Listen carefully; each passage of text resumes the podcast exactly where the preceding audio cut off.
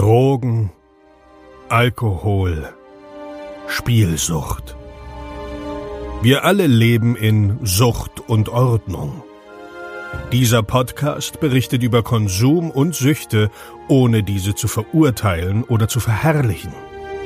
Herzlich willkommen bei Sucht und Ordnung. Einen wunderschönen guten Tag, Leute. Es ist die 21. Episode und es ist wieder eine Sonderepisode, denn ähm, ich will euch wieder so ein bisschen mitnehmen, wie es bei mir in der Therapie läuft oder in den letzten Sitzungen gelaufen ist. Ähm, in der und ich komme auch direkt zum Thema. Also ähm, kein Bock da groß rumzulabern diesmal. Ähm, damit ihr wisst, was euch erwartet ist, was war in meiner Einzelsitzung, ähm, was habe ich in der Einzelsitzung, in der letzten Einzelsitzung gelernt und was hatten wir in der aktuellen, in der heutigen, ähm, beziehungsweise wenn ihr das hört, gestrigen äh, Gruppensitzung. Ähm, genau. Judy, Einzelsitzung am letzten Donnerstag gehabt und ähm, ja, startete mit der Frage, wie geht's dir? Ich denke so, na, nicht so gut. Ich war aufgeregt. Und äh, ja, was hat mich aufgeregt gemacht? Aufgeregt gemacht hat mich so ein bisschen das Ungewisse.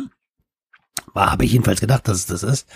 Aber ja, keine Ahnung. Es war so ein bisschen aufgeregt war eigentlich eher so die Angst, dass so langsam die Sachen angesprochen werden, die ich mein Leben lang verdrängt habe, nämlich ähm, negative Emotionen, familiäre Hintergründe, ähm, Arbeitsgeschichten, so dass man, ich bin so ein Typ, äh, weißt du, ich kann 100 Prozent bringen, aber und viel, viel, viel mehr als 100, wo bei anderen Leuten 100 Prozent ist, aber ich schaff's nicht, Nein zu sagen. Ich finde die Grenzen nicht. Und das war auch mit ein Teil dieses Themas. Ich habe meiner Therapeutin dann gesagt, dass ich, dass ich mit Stress schlecht klarkomme, was auch immer ein Grund war zu konsumieren. Und ja, und dass ich Kopfschmerzen habe. Ich habe lange, lange, lange, lange, lange Kopfschmerzen und immer, wenn der Stress hoch ist. Ne? Und ähm, dann hat sie gesagt, Mensch, jetzt stell dir doch mal also kann man von halten, was man will. Ich fand es in der in dem Moment ziemlich veranschaulichend, ja, weil man muss ja auch, ähm, ich war ja, ich bin ja aufgewühlt, wenn ich da sitze und darüber nachdenke. Haben wir so einen dritten Stuhl zu, zusammen zugeholt und dann sagte sie, stell dir mal vor, dein Kopfschmerz, der immer auftritt, wenn du irgendwie ähm, Stress hast oder zu viel arbeitest, der wäre eine Person was, was denkst du, was die Person dir sagen will? Ich musste echt lange nachdenken. Was, was will der mir sagen? Er ist mal da, der will mich nerven. Der will mich nerven, der will sagen, dass ich, dass ich, äh, dass das uncool ist, dass ich aufhören soll. Eigentlich ruft, und dann ist es mir eigentlich relativ schnell klar geworden, der ruft eigentlich Stopp. Eigentlich ruft er Stopp. Und er ruft es zu mir. Stopp. Alter, hör auf. Das ist zu viel. Schmerz. ähm, ja, genau das ruft er, Alter. Und dann, also ich dachte immer, ich bin jemand, der schon sagt, wenn ihm was nicht passt, so.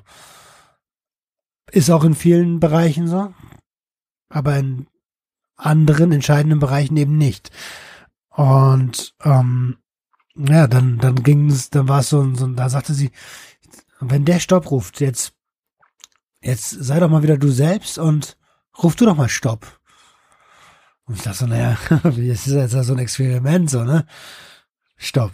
Und sie so, das ist dein, und ich, ich kenne das ja selbst, ich bin ja, bin ja verkaufstechnisch ziemlich engagiert und gebe da auch Coaching und so und, ähm, und sagt so, das ist dein Stopp? Das klang jetzt nicht überzeugend. Und ich so, Stopp! Also, okay, das klingt schon besser. Stopp! Das klingt schon sehr viel besser. Wie fühlst du dich dabei?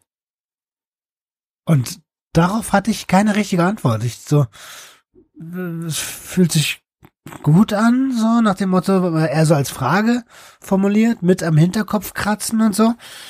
Ähm, ja, weil ich das einfach nie so richtig gemacht habe in den entscheidenden Situationen. Und wenn ich ganz ehrlich bin, jetzt mit vier Tagen Abstand, es fühlt sich gut an. Das fühlt sich sehr gut an. Und ich glaube, ich muss lernen, das zu tun. Ich habe ein Problem damit und das haben wir ja da auch, das in der Sitzung auch quasi nochmal festgestellt, Grenzen zu erkennen. Es gibt, das ist das Zweite, was ich aus dieser Sitzung mitgenommen habe, es gibt so drei Typen von Menschen, was Belastbarkeit angeht. Wenn man sich eine horizontale und eine vertikale vorstellt ähm, und das, ich sag mal, beziffern würde von eins bis fünf, also so fünf Zentimeter hoch in der vertikalen, ähm, dann gibt es drei Personentypen. Der eine hat einen, einen, einen Balken bis ein Zentimeter, der nächste bis zwei Zentimeter und dann gibt's den dritten Typen bis drei Zentimeter. Der, der ähm, den einen Zentimeter hat, der ist wesentlich belastbarer als der mit den drei Zentimetern, weil der kann schon eine Last aufnehmen. Da ist der Typ 3, sage ich mal, ähm, gerade mal am Anfang. Ja, das heißt, der ist, ist wesentlich sensibler. Und wenn man dann diese Grenze, die Belastungsgrenze bei fünf Zentimetern setzen würde, ich hoffe, ihr wisst, was ich meine und könnt euch das bildlich vorstellen, dann ist bei dem Typ 3, den Typ 2 lassen wir mal beiseite, ähm, bei dem Typ 3 diese fünf Zentimeter schneller erreicht als bei dem Typ 1. Ja, das heißt, er ist sensibler für Belastung. Typ 1 kann aber sehr, sehr sich sehr, sehr belasten. Bis der überhaupt mal bei fünf ankommt, dauert das. Und wenn er dann über die fünf kommt, dann wundert sich der Typ 1, warum er auf einmal nicht mehr belastbar ist. Das war doch sonst alles möglich. Und es ist doch sonst alles händelbar gewesen. Ähm, und versteht das gar nicht. Und genauso geht's mir. Ich bin genauso ein Typ. Ich kann, ich kann mich sehr, sehr, sehr belasten. Und mittlerweile frage ich mich, Alter, warum bist du nicht mehr belastbar? Warum, warum fährst du bei der kleinsten, bei der kleinsten schlechten Kritik aus der Haut? Warum, warum regst du dich schnell auf? Warum hast du ständig Kopfschmerzen? Ja, weil meine fünf Zentimeter erreicht sind. So. Und da bin ich mittlerweile drüber sogar schon. Ähm, an der Stelle haben wir so ein bisschen die Einzelsitzung beendet. Ich habe schon so die Vermutung, wo das Ganze hingeht. Ähm, hat nicht nur was mit Konsum zu tun. Und ja, wir werden das sehen. Ähm, Emotionen, die da noch mit reinspielen, die äh, das kommt ja noch dazu. Ich fange in letzter Zeit äh, immer öfter unkontrolliert an zu weinen, weil Emotionen hochschwappen, die ich halt die letzten 20 Jahre so ein bisschen, oder was heißt ein bisschen, die ich komplett abgetötet habe. Ähm, und das ist teilweise, verstehe ich nicht, warum ich heule, so. Und äh, naja, das ist, ja, das ist so eine Sache, ne? Ähm, auf jeden Fall war dann war ich Donnerstag beim Fußball, war auch nicht ganz so bei der Sache, bin umgeknickt, lag das ganze Wochenende dann auf der Couch. Um, und das ganze Wochenende habe ich äh, quasi bei jeder Kleinigkeit angefangen zu heulen. In der U-Bahn, in der U-Bahn auf dem Weg nach Hause von der Therapie ging es schon los. Blick nach unten, straight nach unten, lass dir nichts anmerken, so nach dem Motto, weil ja, Berlin ist eine Millionenstadt, ne? Wenn ich das an der Bushaltestelle in einem Dorf gemacht hätte, wäre mir das wahrscheinlich egal gewesen. Aber mit 100 Leuten in so einem U-Bahn-Waggon, so, das, da denk, ja, es hätte mir auch egal sein können, aber auf einmal bist du so der Verrückte, der in der U-Bahn einfach losheult. So, das will ich ja auch nicht. Äh, ja. Dann habe ich mir den Film angeguckt, den ich euch letztens im, äh, empfohlen habe am Freitag in der Crystal-Episode. Beautiful Boy. Äh, da, wo der Vater seinem, um seinen Sohn kämpft einfach. Der Sohn ist drogenabhängig geworden. Da habe ich geheult wie ein Schlosshund. Ähm, aber auch bei, bei ein paar andere Sachen. Meine Frau und ich haben jetzt am Sonntag, am Sonntag waren wir im Kino. Ich glaube, es war Sonntag, ja. Haben die Hochzeit geguckt, weil wir ja dieses Jahr heiraten wollen und wir haben gedacht, okay, wenn wir uns den Film angucken, so, dann sind wir gewappnet. Ähm, ging eigentlich mehr um eine Beerdigung als um eine Hochzeit, aber egal, ich will jetzt nicht spoilern. Äh, aber da gab es so viele Situationen, da habe ich im Kino einfach geheult. So. Und ich bin eigentlich überhaupt nicht der Typ, der im Kino heult. Einfach weil ich mich mittlerweile damit identifizieren kann und die Emotionen nicht sofort im ersten Moment unterdrücke, sondern so langsam auch ein kleines bisschen zulasse. Ein kleines bisschen. Ich glaube, ich habe die Befürchtung, da kommt noch mehr. Okay. Ähm, ja, und wenn ihr das heute hört, ich lade das ja heute am Dienstag hoch, dann war ich gestern am Montag, äh, was für mich gerade heute ist, bei der Gruppentherapie. Das Thema hier war Risikosituationen. Ähm, super interessantes Thema, geht so ein bisschen, am Ende geht's immer so ein bisschen in die äh, um Rückfallvermeidung. Zum Thema Rückfälle hatten wir ja auch eine Episode vor kurzem. Ähm, und es startete mit, äh, mit so einem Kreislauf. Wir sind ja unser ganzes Leben lang in einer Situation, also in verschiedenen Situationen, aber wir können das nicht abschalten, wir sind immer in einer Situation. Und verbunden damit ist immer eine Emotion, auch wenn man sie nicht immer sofort merkt oder unterdrückt oder sie nicht checkt, weil sie normal ist. Und verbunden mit dieser Emotion und dieser Situation sind auch immer Gedanken. Auch wenn man sie nicht unbedingt immer mitbekommt oder sie unterbewusst ablaufen. Ähm, und gerade wenn man auf Substanzen ist, dann checkt man das sowieso oft nicht, dann schiebt man das nach hinten, dann unterdrückt man das Ganze so ein bisschen. Ähm, ja, auf jeden Fall ist es so dieser Kreislauf. Es gibt bei jeder Situation Emotionen und bei jeder Emotion mit Gedanken. Ähm, und dann hat äh, das war, das haben wir erstmal so hingenommen. Entschuldigung. Und dann ging es ähm, zu einem Experiment. Damals, als die als die äh, Psychologie begann am Ende des 19. Jahrhunderts, ähm, also 1800, schieß mich tot, ähm, da war das so, dass man musste ja erstmal beweisen, dass die Psychologie auch eine Wissenschaft ist. Ne? Ähm, bei Mathematik, bei Physik und so, das ist alles ganz easy. Das ist messbar, aber die Psychologie ist nicht so richtig messbar. Und dann gab's, äh, ich glaube, der hieß Popovic. Nee, nee, nee, nee, nee, nee, nicht Popovic. Pavlov. Pavlov. Der, äh, der Pavlov, der hat einen Experiment mit Hunden gemacht. Und zwar äh, wollte er Freude messbar machen. Dazu muss man gucken, was ähm, so ein, ja, was macht so ein Hund, wenn er sich freut, ne? Der wedelt mit dem Schwanz, der springt so ein bisschen rum, der rennt vielleicht im Kreis ähm, und entscheidend, der Sabbat, also dem läuft das Wasser im Mund zusammen so.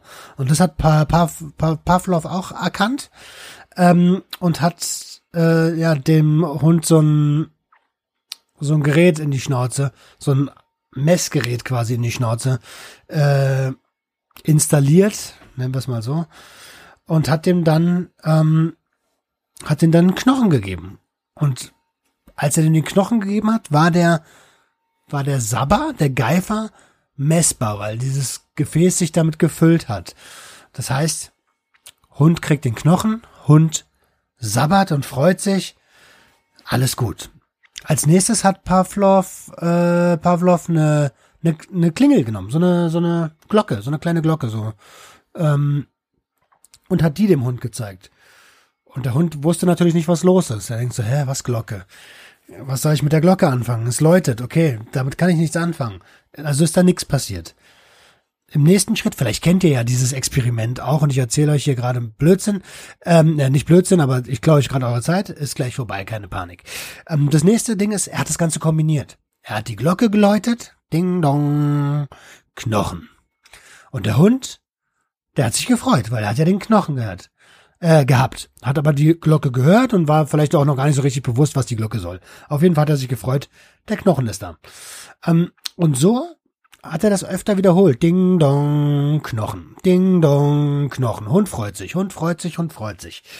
Ähm, und Hund verbindet langsam Glocke mit Knochen. Das heißt, er wurde dahin konditioniert. Und er sabbert und das Gefäß füllt sich wieder und das ist messbar. Als nächstes hat er den Knochen weggelassen. Hat die Glocke geläutet, ding dong. Hund freut sich, weil Hund denkt, Okay, jetzt kommt gleich der Knochen. Kommt aber kein Knochen. Aber da ist trotzdem der Sabbater. Und hier wird's interessant. Ähm, denn er ist konditioniert worden auf Glocke mit Knochen, Ding Dong, Knochen. Und irgendwann gab's nur noch Ding Dong. Und er hat erstmal sich gefreut. Aber das Gute und das Positive in dem Fall ist, für alle, die suchtkrank sind, und dabei bin ich, zähle ich mich ja dazu, das Positive für uns ist, man kann dieses Ding auch entkonditionieren. Die Erinnerung wird zwar immer irgendwo ein bisschen da bleiben, aber irgendwann gewöhnt man sich daran, dass bei dem einfachen Ding Dong kein, keine Belohnung mehr da ist. Ähm, ja, und jetzt ersetzen wir mal den Knochen durch Konsummittel, egal ob legal oder illegal, oder durch Spiele oder was auch immer, was wovon man süchtig ist. Und ähm, die Glocke ist der Triggerpunkt. Und genau das äh, gilt es ja zu vermeiden. Jetzt ist es so, wir, es ging um Risikosituationen. Die, wir haben dann erarbeitet, was sind denn eigentlich Risikosituationen für mich persönlich? Also ich spreche jetzt nur von mir. Jeder hat ja seine eigenen Risikosituationen. Und ähm, für mich ist eine der, der größten Risikosituationen der Arbeitsplatz. A will was, B will was von mir, dann kommt noch C will was von mir, nebenbei klingelt das Telefon, es kommen vier, fünf E-Mails und ich habe das Gefühl, alles passiert auf einmal. Jeder will irgendwas von mir. Das ist die Situation. Und jetzt kommen wir zurück zu dem Ding Situation, Emotion, ähm, Gedanken. Und die Emotion äh, äh, die Situation alles auf einmal hat in mir welche Emotion ausgelöst? Richtig, ein, un, ein unwohles Gefühl, ähm, ein sehr, sehr unwohles Gefühl, die Situation nicht handeln zu können. Vielleicht auch ein bisschen Angst oder über, über, überfordert zu sein. Ähm, ja, und dann ist der Legitimationsgedanke oder der äh, selbsterlaubende Gedanke ist dann, okay, ich schaff das jetzt nicht anders. Ich brauche das jetzt, um die Situation zu handeln. Ähm, das war eins dieser Beispiele. Als was ist noch so ein so ein so ein Ding? Ähm, ja, eine Situation kann sein, alte Freunde zu treffen. Das hatten wir in der Rückfallfolge schon. Alte Konsumfreunde treffen. Ähm, das ist die Situation. Die Emotion dabei ist Freude ähm, und Gewohnheit. Ähm, ja, und, und, und teilweise auch ein bisschen Spaß, ja. Ähm, und der Gedanke dabei kann sein, das haben wir doch immer schon so gemacht. Also der Legitimationsgedanke, das, äh, ähm, der selbsterlaubende Gedanke, das haben wir doch immer so gemacht. Ja, oder einmal ist kein Mal. Ähm, was mich persönlich auch an Situationen, und ich, ich ratter das jetzt einfach runter, weil am Ende müsst ihr eure Situation selbst, ähm, selbst äh, reflektieren. Ich, ich sag euch nur, was meine sind. Ähm, Streit, Familienstreit. Familienstreit, zu viel Alkohol, der dann wiederum im Streit äh, endet da habe ich Ärger, Trauer mit aufgeschrieben. Trauer, dass das in der Familie so abgeht oder abging.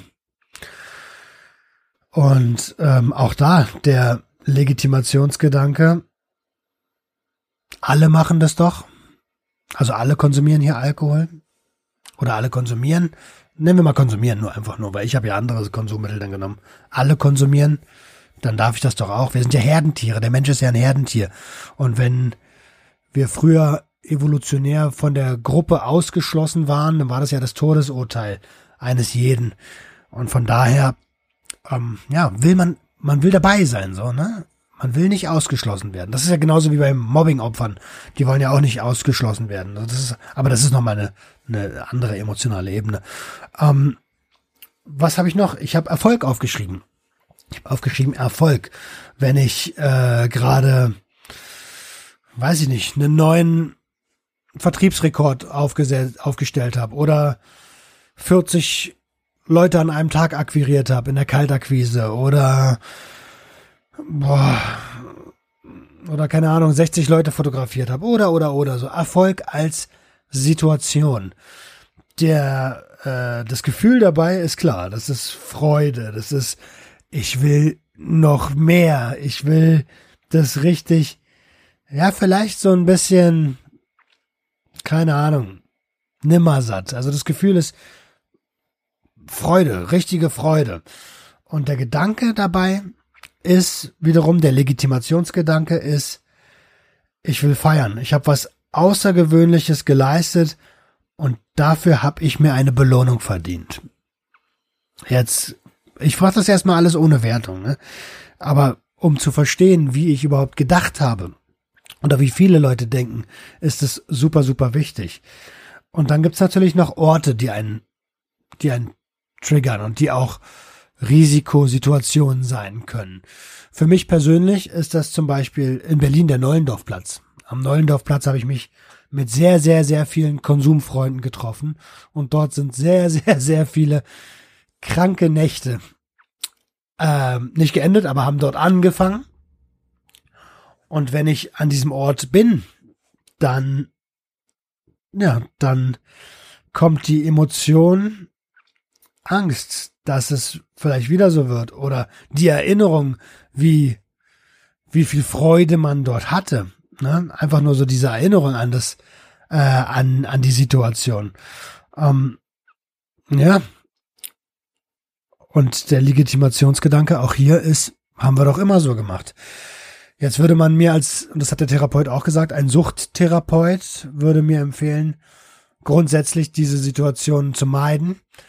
Ähm, im, im, im, Im Beispiel Neulendorfplatz ist das sicherlich möglich, besser umsetzbar als im Bereich Familienfeier. Achso, ein Beispiel habe ich noch. Ein Beispiel möchte ich noch bringen. Und zwar Situation, und die kennt jeder von euch. Eure Eltern sagen euch, was für euch besser ist. Das musst du so machen, du musst gute Noten nach Hause bringen, ähm, sonst wird aus dir nie was. Ist schon mal, also das kann man, kann man ja selber sehen, wie man will. Ähm, was soll da auch draus werden, wenn das so formuliert wird? Ähm, ja, die Emotion dabei ist Angst. Angst, dass erstens die Eltern recht haben und zweitens Ärger, dass sie einem nicht vertrauen oder nichts zutrauen. Und drittens kommt dann Trotz ins Spiel. Ähm, Trotz und Ärger ist, äh, ja, ich sehe das mal ähnlich. Also ich habe Trotz formuliert, aber es ist eigentlich Ärger. Ja, und dann ist der Legitimationsgedanke, ich mache das einfach. Was wollt ihr mir denn erzählen? Ich, ihr, wer, ihr werdet sehen. Ihr werdet sehen, ist, glaube ich, der Legitimationsgedanke. Dann, um um zu, ballern. Ganz einfach, um zu ballern. Ähm, ja, jetzt habe ich so ein bisschen den Faden verloren. Auf jeden Fall hat ähm, er dann gesagt, der, der Suchttherapeut gesagt, Mensch, als Suchttherapeut würde ich euch natürlich immer empfehlen, den Weg des geringsten Risikos zu gehen. In so Geschichten wie mit sich mit den Eltern unterhalten oder mit der Familie unterhalten geht das natürlich nicht. Umso wichtiger. Und jetzt kommt was, was ich daraus schließe, was ich heute so ein bisschen gelernt habe und was ich generell in den letzten, was ist ja, was ich eigentlich schon immer sage, Kommunikation ist wichtig. Und dabei muss man aber auch von Grund auf ehrlich sein. Also ehrliche Kommunikation miteinander und auch dem anderen zu sagen, wie fühlt sich das gerade an, ohne dem einen Vorwurf zu machen. Und das ist sehr, sehr schwer, das weiß ich. Habe ich nie hingekriegt. Weiß ich auch gar nicht, ob ich es heute hinkriege. Es gibt tausend Situationen, wo man emotional aufbrausend reagiert. Wichtig ist es, gerade den Menschen, den man liebt oder die man liebt, dann auch zu erzählen, wie man sich fühlt. Okay, ihr Lieben, das ist so ein bisschen wie ein Pokerspiel. Den, den Weg des geringsten Risikos zu gehen, ist, stellt euch vor, ihr spielt mit 7-2 die schlechteste Starthand beim Texas Hold'em, obwohl ihr auch mit Pocket Aces, Aces spielen könntet. Ja, jeder, der so ein bisschen mit Poker, der versteht das. Okay, okay. Also, alles ohne Wertung. Ich wollte euch mal einfach nur wieder mit auf die Reise nehmen Ähm, bei mir wird das in nächster Zeit noch mal ein bisschen mehr emotional. Alles, was ich heute gelernt habe, heute mitgenommen habe, beziehungsweise für euch ist es ja gestern. Das arbeitet gerade in mir. Um, ja. Ach so, eine Sache noch. Ey, eine Sache noch. Lasst uns das, das Ding heute positiv beenden. Voll geil. Um, und zwar hatte der gute Sick von Schorestein Papier äh, gestern am Sonntag einen Livestream, also für euch vorgestern, einen Livestream von 19 bis 23 Uhr. Und ähm, wer das gesehen hat, ähm, ein paar von euch haben mich schon angeschrieben. Herzlichen Dank für den für das Feedback im Nachhinein. Der hat mitbekommen, dass Sick mich angerufen hat und wir genau über das Thema Emotionen gesprochen haben. Ähm, an der Stelle Sick, herzlichen, herzlichen Dank für das Gespräch. Hat mir super viel Spaß gemacht. Ich freue mich und jetzt kommt, Achtung, Werbung, am 12.3. in der Columbia-Halle am Potz, äh, nicht am Potsdamer Platz, am Platz der Luftbrücke in Berlin, ähm, auf deinen Auftritt Schorestein Papier zum, nee, kalter Entzug heißt das Programm, sorry, kalter Entzug zum letzten Mal und dann äh, freue ich mich auf ein, ein, äh, ja, ein echtes Kennenlernen. Äh, genau, ansonsten noch viele andere schöne Themen dabei gewesen. Ähm, auch der Chris aus der Episode 16, aka die Nachteule, war in dem Livestream äh, und hat mit äh, hat mit Sick telefoniert. Das Thema waren, war, ähm, ach, das ist auch bei YouTube. Das werde ich euch verlinken. Wann erkläre ich meinen Kindern und wie erkläre ich meinen Kindern, dass ich suchtkrank bin? Also auch ein sehr, sehr interessantes Thema. Dazu möchte ich auch gleich noch einen kleinen Shoutout geben an Rush Sleep Great Repeat mit dem Typen vom Viertelkollektiv die dazu auch eine Episode gemacht haben auf ähm, dem Podcast vom Adriano, Rush Sleep Crack Repeat. Okay, ihr Lieben, das soll es jetzt aber wirklich gewesen sein. Ich bedanke mich, äh, dass ihr zugehört habt, wie immer. Hoffe, ihr werdet eure Schlüsse ziehen. Begleitet mich bitte weiter auf dem Weg. Das freut mich sehr. Gibt mir sehr, sehr viel. Und wir sehen uns in den sozialen Medien. Ich wünsche euch einen ganz, ganz tollen Abend und haut da rein. Das war Sucht und Ordnung. Schaltet auch beim nächsten Mal wieder ein. Wenn ihr Anmerkungen habt oder selbst zu Gast sein wollt, um mit uns über euren Konsum zu sprechen, schreibt uns gerne jederzeit. Und wenn es euch gefallen hat, folgt uns auf Facebook und Instagram. Bis bald bei Sucht und Ordnung.